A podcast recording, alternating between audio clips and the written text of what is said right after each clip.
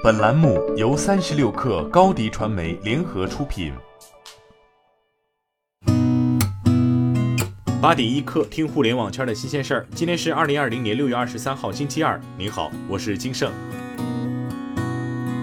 腾讯昨天报收四百七十四点二港元，创历史新高。自今年年初以来，累计涨幅已超百分之二十六。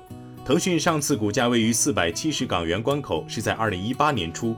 受到游戏业务爆发和港股牛市带动等多重因素影响，股价创历史新高。时隔两年多，腾讯续创股价新高，并向此前大摩和瑞信等投行的目标价五百港元大关攀升。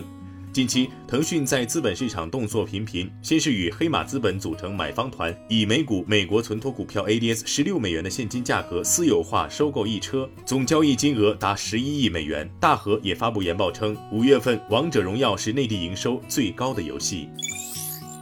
北师大最新发布了新青年新消费观察研究报告，报告将十九至三十五岁的移动互联网用户定义为新青年，其中提到，根据 Quest Mobile 的数据。在拼多多的新增用户中，三十五岁以下的新青年群体增长最快，增速已经超过整体受众增速。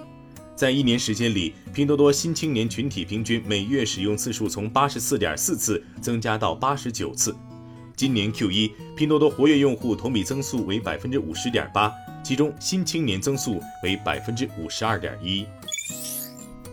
阿里巴巴集团首席市场官王帅在微博称，外界对阿里的批评是友善的，是一种鞭策。他表示，但编造谎言、写故事会、有组织、人身攻击，我们不能接受。此前有自媒体围绕阿里蒋凡事件撰写多篇文章，全网推送。目前，微信公众号“小白天下”、知乎用户李国福已经公开发文致歉。王帅说：“阿里不缺攻击，更不缺流量，因为随便编一个故事就能给作者带来几十倍流量，但这是对读者收割智商税，这样违法非常不好。”近期，滴滴旗下小桔租车平台针对网约车司机推出随心租产品，已面向近四十个城市的合作租赁公司开放。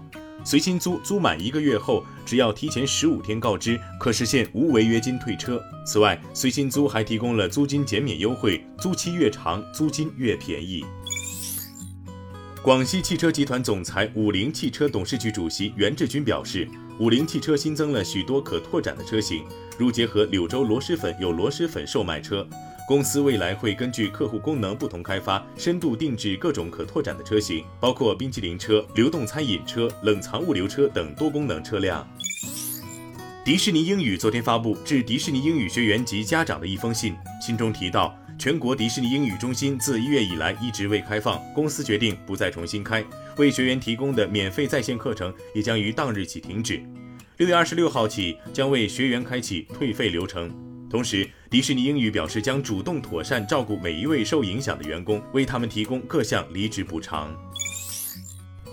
据《纽约时报》报道，近日苹果公司至少拒绝了五次 Facebook 的旗下游戏应用 Facebook Gaming 上架申请。Facebook 自二月以来一直试图在 App Store 上架 Facebook Gaming，却一直没有成功。其安卓版本现已在 Google Play 商店上架。外界认为，Facebook Gaming 在平台内部提供了自己的游戏，可能是导致苹果不批准应用上架的主要原因。今天咱们就先聊到这儿。编辑崔彦东，我是金盛，八点一刻，咱们明天见。